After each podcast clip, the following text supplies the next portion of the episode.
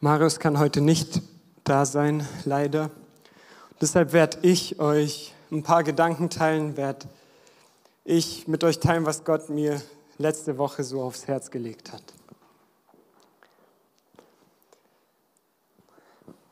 Gestern war ich mit Christian im Altersheim. Das macht er seit 30 Jahren, seit er die Gemeinde angefangen hat, geht er einmal im Monat ins Altersheim und macht für die alten Menschen und deren Angehörigen einen Gottesdienst. Ich bin gestern mitgegangen und ich musste ein Lied spielen. Christian hat gesungen. Ähm, ja, es war schön. Und als ich da so am Klavier saß und Christian seine Predigt gepredigt hat, habe ich den alten Menschen ins Gesicht geschaut. Und während ich, es waren so 20 alte Menschen da in ihren Rollstühlen, manche konnten gehen, die anderen nicht. Ich habe mir so die Gesichter angeschaut. Und ich habe angefangen, übers Leben nachzudenken. Ich weiß nicht, ob ihr es kennt, aber ich kenne es nicht so extrem wie im Altersheim, wie wenn man einer Gruppe von alten Leuten ins Gesicht schaut, wie man anfängt, übers Leben nachzudenken. Ich habe mich gefragt, was, was ist die Geschichte von diesen Menschen? Was war ihnen im Leben wichtig? Mit was haben sie ihr Leben verbracht? Wofür haben sie sich eingesetzt? Ich konnte sie nicht fragen. Der Gottesdienst war dann auch aus und ich bin heimgegangen und ich konnte nicht aufhören, darüber nachzudenken.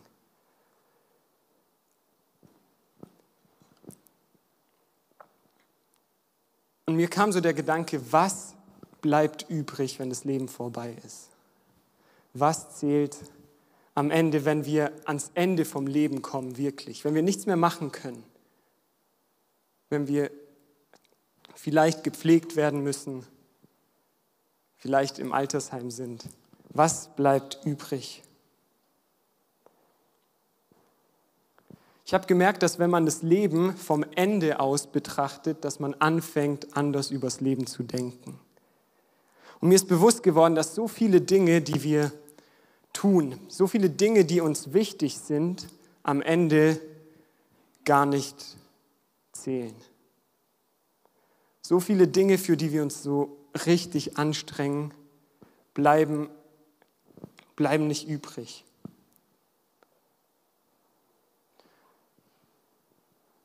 Ich weiß nicht, ob ihr es kennt, aber es ist eine Sache, die, die mir immer wieder im Leben begegnet. Und zwar habe ich gemerkt, dass wir als Menschen sehr oft sehr viel Zeit damit verbringen, was andere Menschen über uns denken.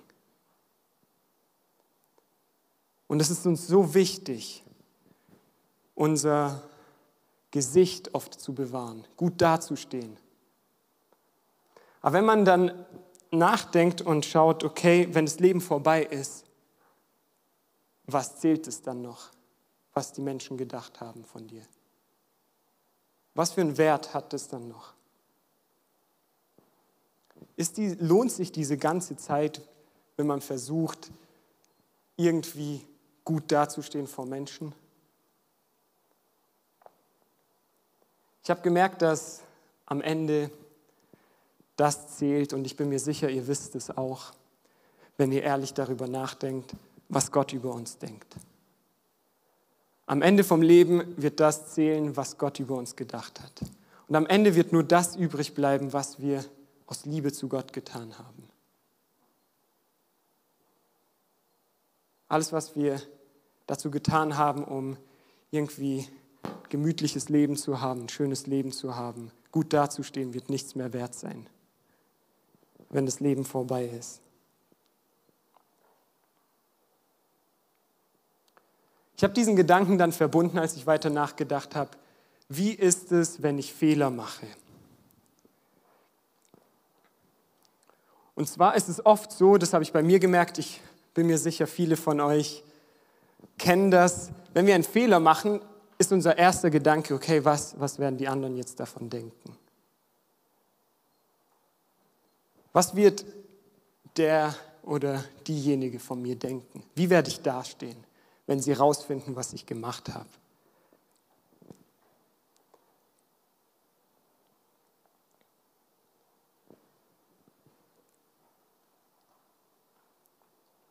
Und so wie ich vorhin gesagt habe, es, es kann es sein, dass uns in solchen Situationen es wichtiger ist, unser Gesicht zu bewahren, anstatt das, was Gott von uns denkt.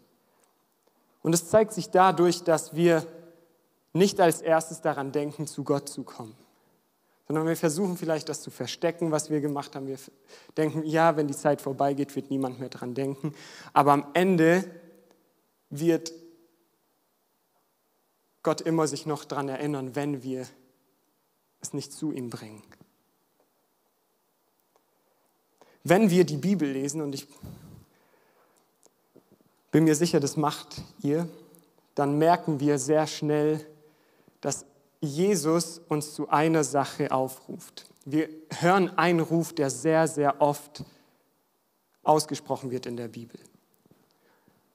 Und diesen Ruf hören wir im Alten Testament sehr oft schon.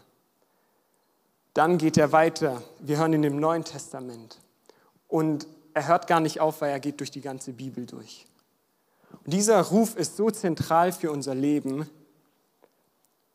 dass wir uns wirklich Gedanken machen müssen, was er für unser Leben bedeutet. Und zwar ist der Ruf, den wir in der Bibel finden, kehrt um. oder kehrt um und glaubt an Jesus. Es war die Botschaft von Johannes dem Täufer. Dann war es auch Jesus Botschaft, die, die er verkündigt hat, kehrt um und folgt mir nach. Und dann war es auch die Botschaft von seinen Jüngern, nachdem Jesus in den Himmel gegangen ist. War die Botschaft von seinen Jüngern, kehrt um, lasst euch taufen und glaubt an Jesus. Ich habe mich gefragt, was ist eigentlich die Motivation Gottes hinter diesem Ruf? Was ist Gottes Motivation? Und zwar, wenn wir sehen, was Gott wirklich will mit diesem Ruf, ist auch der Titel von meiner Predigt, und zwar, dass Gott dir vergeben will. Gott will dir vergeben. Er ruft dich nicht dazu auf, umzukehren, und ihm nachzufolgen, weil er will, dass du schlecht dastehst. Das ist nicht seine Motivation dahinter, sondern seine Motivation ist, weil er dir vergeben will. Ich weiß nicht, für wen dieser Gedanke ist, aber mich hat dieser Gedanke ermutigt diese Woche und ich hoffe, dass er auch dich ermutigen wird. Aber ich bin mir sicher, dass viele von euch da sind, die das hören müssen dass Jesus dir vergeben will. Ich habe einen Vers für euch aus Lukas 5, 32. Hier sagt Jesus, ich bin nicht gekommen, um Gerechte zu rufen. Ich bin gekommen, um Sünder zur Umkehr zu rufen. Ich weiß nicht, wie es euch geht, aber wenn ich diesen Vers lese, dann nimmt er mir sehr viel Druck. Er nimmt sehr viel Druck von mir und zwar, weil ich hier sehe, Jesus ist nicht gekommen oder Jesus hat mich nicht gerufen, weil ich so gut war, sondern Jesus hat mich gerufen, obwohl ich weggelaufen bin. Obwohl ich noch oft weglaufe und obwohl ich ein Sünder bin, hat Jesus mich gerufen. Jesus ist gekommen, um uns zu rufen. Wir alle sind Sünder und wir alle machen Fehler. Und wenn wir Fehler gemacht haben, dann sind wir die perfekten Kandidaten dafür, dass Jesus uns in seine Nachfolge ruft. Ich will euch in eine Geschichte mitnehmen aus der Bibel, die diese extreme Bereitschaft von Gott uns zu vergeben sehr klar zeigt. Und zwar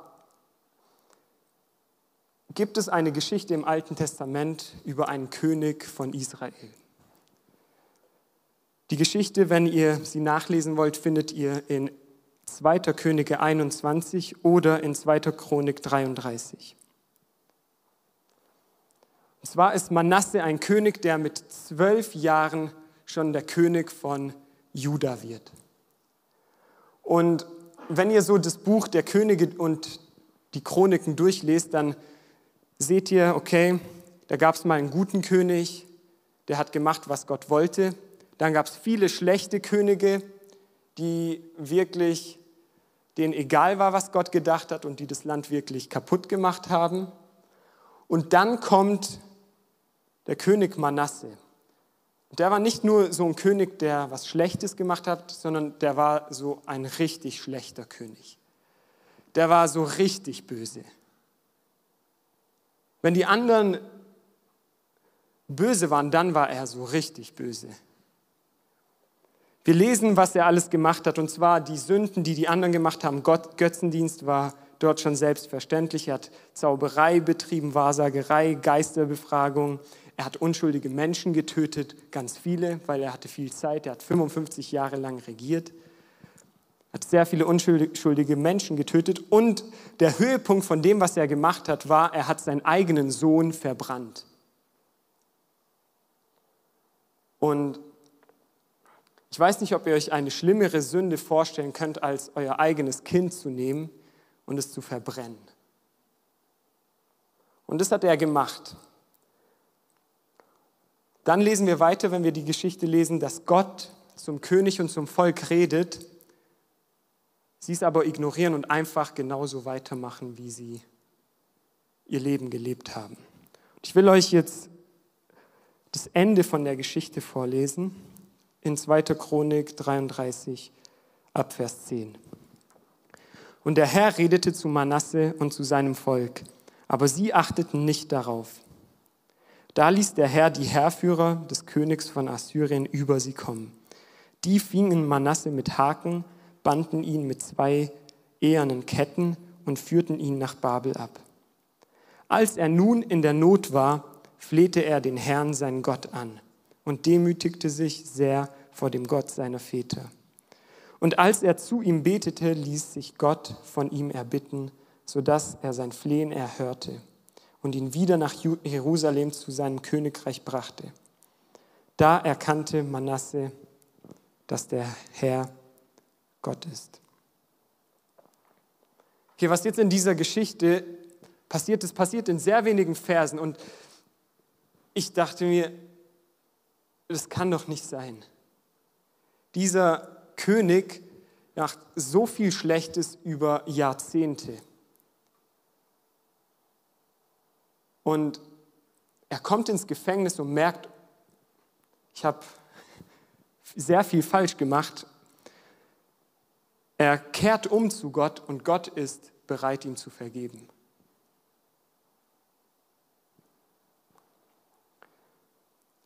Wenn ich dir heute Abend einen Punkt geben darf, einen ersten Punkt, ist es, egal wie schlimm deine Sünde ist, Gott ist bereit, dir zu vergeben.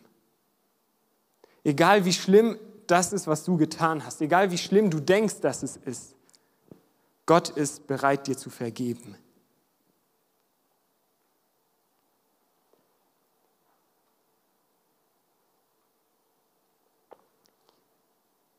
Wir lesen hier, was er gemacht hat und darüber will ich auch kurz reden. Und zwar, als er nun in der Not war, flehte er den Herrn, seinen Gott, an und demütigte sich. Wir kennen dieses Wort Buße und ich benutze lieber den Begriff Umkehr, weil wir den besser verstehen. Umdenken, etwas anderes zu tun, anders, sich anders zu verhalten als davor. Und zwar, was Manasse hier macht, er kehrt um von dem, was er gemacht hat. Und zwar, hier steht, dass er sich demütigt. Umkehr passiert immer im Inneren. Umkehr passiert erstmal in unserem Herzen. Und zwar passiert Umkehr dann, wenn sich unsere innere Haltung gegenüber Gott von Stolz zu Demut ändert. In dem Moment, in dem wir merken, oder unsere Sünde bereuen und merken, dass wir versagt haben und zu Gott umkehren, uns zu Gott uns wenden, in diesem Moment tun wir wirklich Buße oder in diesem Moment kehren wir wirklich zu Gott um. Und in solchen Momenten ist Gott dann sofort bereit, dir zu vergeben.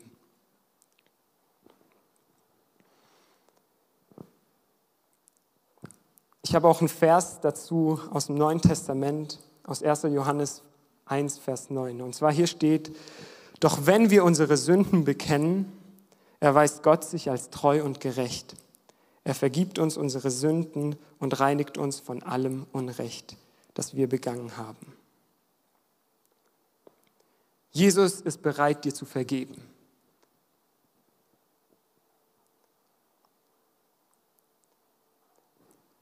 Ich habe mir so diese Geschichte durchgelesen und dann ging es bei Manasse so weiter, dass er angefangen hat, gute Dinge zu tun.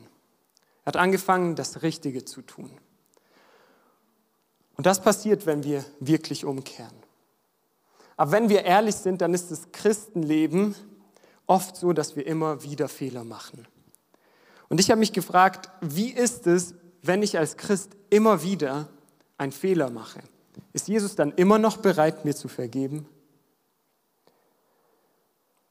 Und dazu will ich euch wieder in eine andere Geschichte mitnehmen, und zwar die Geschichte von Petrus.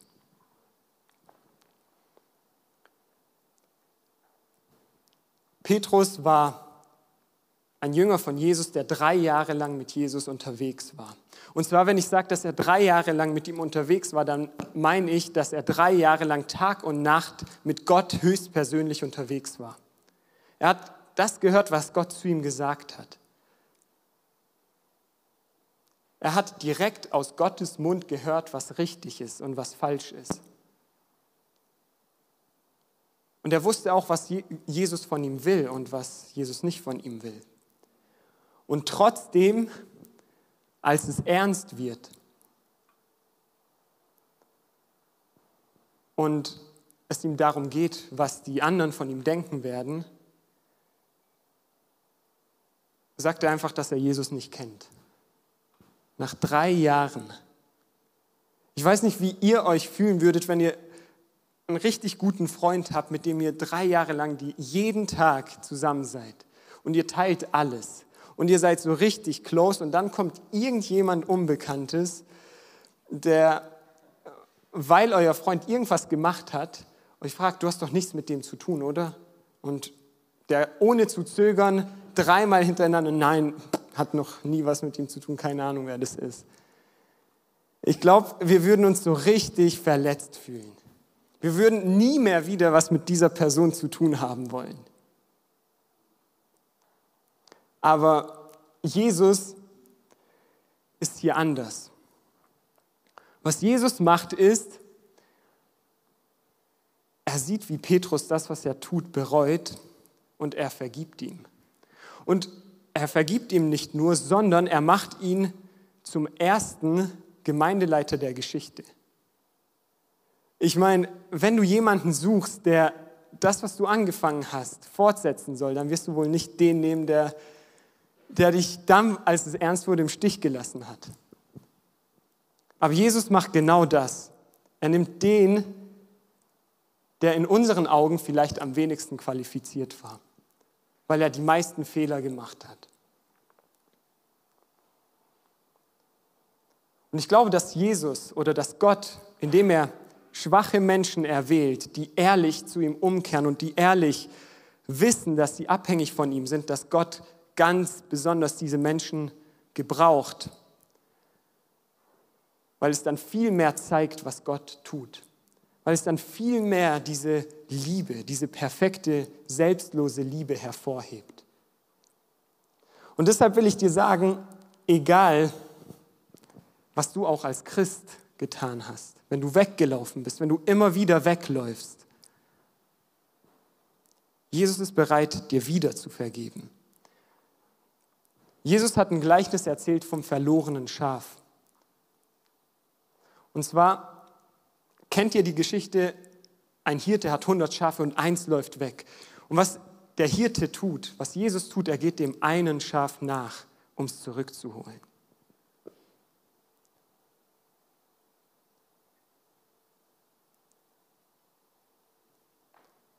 Wenn du heute bereit bist, zu Jesus umzukehren, dann wird er dich nicht wegstoßen.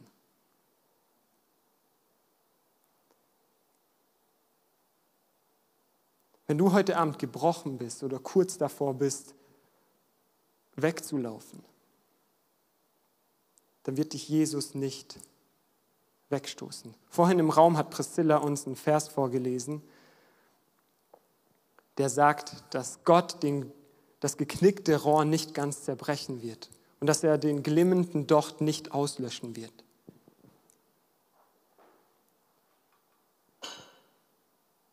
Sondern er ist bereit, dir immer und immer wieder eine neue Chance zu geben. Und er ist immer und immer wieder bereit, dir zu vergeben.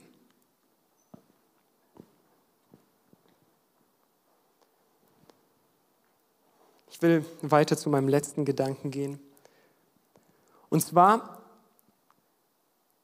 ist es so, wenn es um Vergebung geht, dann haben wir auch einen Feind, der nicht will, dass wir Vergebung erleben. Und zwar will der Feind nicht, dass wir Vergebung erleben, weil er genau weiß, was für eine Freiheit ist, darin ist, wenn wir echte Vergebung erfahren. Und mein letzter Punkt heute Abend ist es, Jesus will dir Freiheit geben. wenn du zu ihm umkehrst, wenn du dich ehrlich vor ihm demütigst, wenn du ehrlich deine Sünde bereust und bereit bist, ihm nachzufolgen, dann will er dir Freiheit geben. Und ein Teil von Freiheit finden oder ein Teil von Freiheit kann Heilung sein. Es kann auf der einen Seite körperliche Heilung sein, aber ich glaube, dass Heilung innerlich geschieht. Und zwar sehen wir, wenn Jesus Menschen die Sünden vergeben hat oder wenn Jesus zu Menschen gegangen sind, die krank waren, hat er erstmal ihre Sünden vergeben. Jesus hat sehr oft im Zusammenhang mit Heilung Sünden vergeben. Und es zeigt mir, dass dort ein Zusammenhang besteht zwischen Vergebung und Heilung. Psalm 147, Vers 3 sagt, er schenkt denen Heilung, die ein gebrochenes Herz haben und verbindet ihre schmerzenden Wunden. Wenn wir unsere Sünden vor Gott bereuen und ehrlich umkehren, dann fängt er an, uns zu heilen. Es gibt auch einen anderen Vers in Jakobus 5, Vers 16, der sagt, darum bekennt einander eure Sünden und betet füreinander, damit ihr geheilt werdet. Wenn wir ehrlich umkehren, dann ist Gott bereit, uns zu heilen. Dann ist Gott bereit, das zu heilen, was in dir zerbrochen ist. Und er wird das auch tun. Und in dem Vers, den wir gerade gelesen haben, in Jakobus 5, da lesen wir etwas davon, dass wir einander auch unsere Sünden bekennen und füreinander beten, damit wir geheilt werden. In diesem Vers sehen wir, dass wir als Christen einander helfen können, diese Vergebung, die Gott uns geben will, zu erleben. Es hilft uns Menschen, wenn wir einander unsere Sünden bekennen und wenn wir dann einander die Vergebung Gottes aussprechen. Es hilft uns, diese Wahrheit Wirklichkeit in unserem Leben werden zu lassen.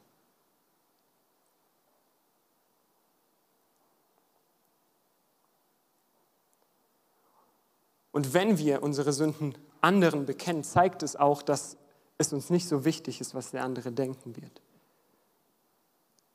Sondern es zeigt uns, dass am Ende es uns am wichtigsten ist, was Gott denkt. Das einander unsere Sünden bekennen ist eine schwere Sache und die machen wir sehr, sehr ungern. Aber ich weiß nicht, ob ihr es erlebt habt was für eine Freiheit darin ist. Und ich will euch ermutigen, das zu tun. Einander eure Sünden zu bekennen und dann auch gnädig einander zu begegnen und füreinander zu beten.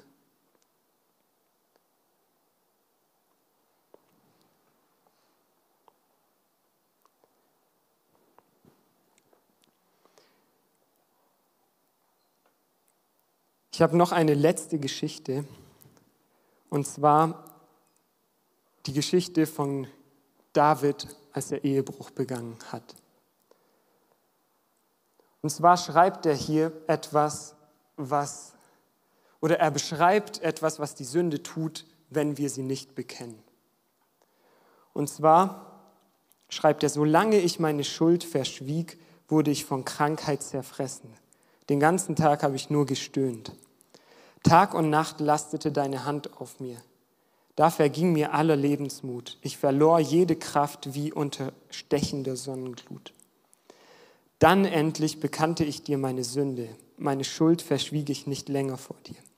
Ich sagte, ich will dem Herrn alle meine Vergehen bekennen. Und du, ja du befreitest mich von der Last meiner Sünde.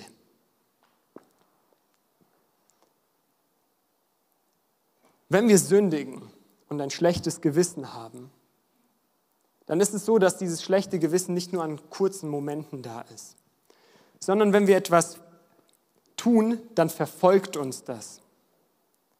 Das verfolgt uns und es belastet uns durchgehend. Und das beschreibt David hier, dass diese Last der Sünde von dem, was er getan hat, einfach ihn krank gemacht hat. Er konnte an nichts mehr Freude haben. Bis zu dem Punkt, als er Gott seine Sünde bekannt hat bis er diesen Schritt gemacht hat und Gott die Sünde bekannt hat. Und was Gott tut, ist, er befreit ihn von der Last. Er befreit ihn von diesem schlechten Gewissen, das ihn runterdrückt. Wenn wir Vergebung erleben, dann erleben wir, was Freiheit wirklich ist. Dann erleben wir, was es heißt, einen freien Kopf zu haben. Wenn wir erleben, wie Gott uns vergibt. Ich weiß nicht, wie es euch geht, aber in der Bibel lesen wir, wie Gott die schlimmsten Sünden vergibt. Wir haben von dem König vorhin gelesen. Jetzt haben wir von David gelesen, der Ehebruch begeht. Und Gott ist jedes Mal bereit, wieder zu vergeben. Und das ist ein Muster, das wir durch die ganze Bibel sehen. Und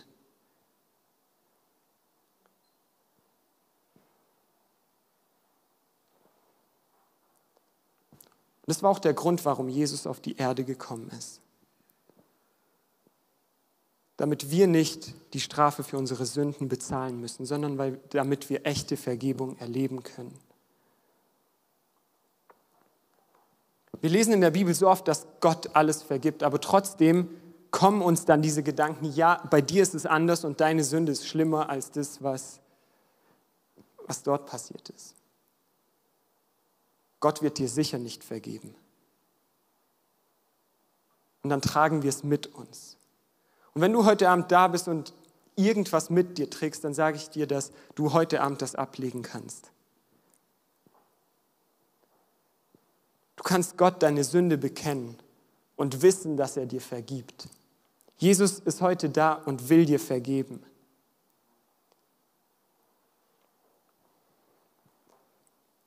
Während das Lobpreisteam nach vorne kommt, will ich noch einen letzten, mit einer letzten Bibelstelle euch einladen, etwas heute Abend zu tun.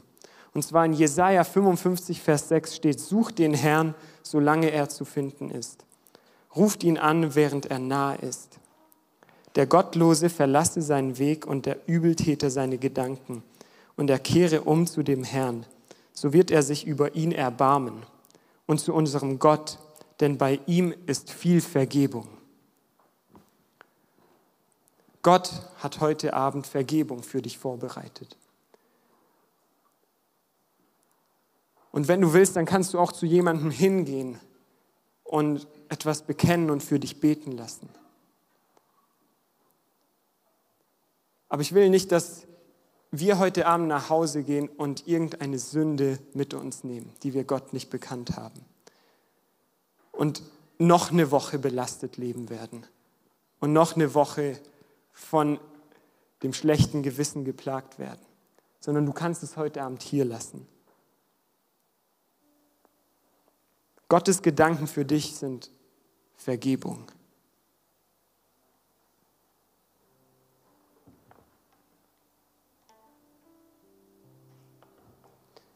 Ihr könnt gerne mit mir aufstehen. Ich will dich heute dazu einladen, Gott zu suchen. In der Situation, in der du bist, den Schritt auf Gott zu machen.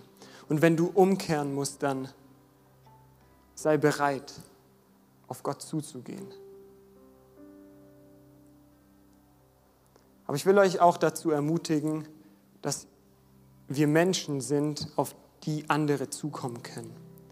Dass wir ein sicherer Ort für Menschen werden, damit sie ihre Sünden bekennen können. Dass wir für sie beten können. Dass wir sie darin unterstützen können, Gottes Vergebung anzunehmen.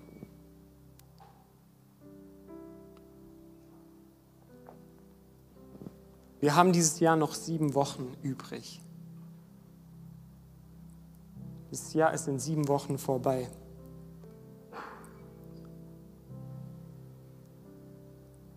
Ich will dich dazu ermutigen, nichts mitzunehmen in diesem neuen Jahr, ins neue Jahr, was dich dieses Jahr belastet hat.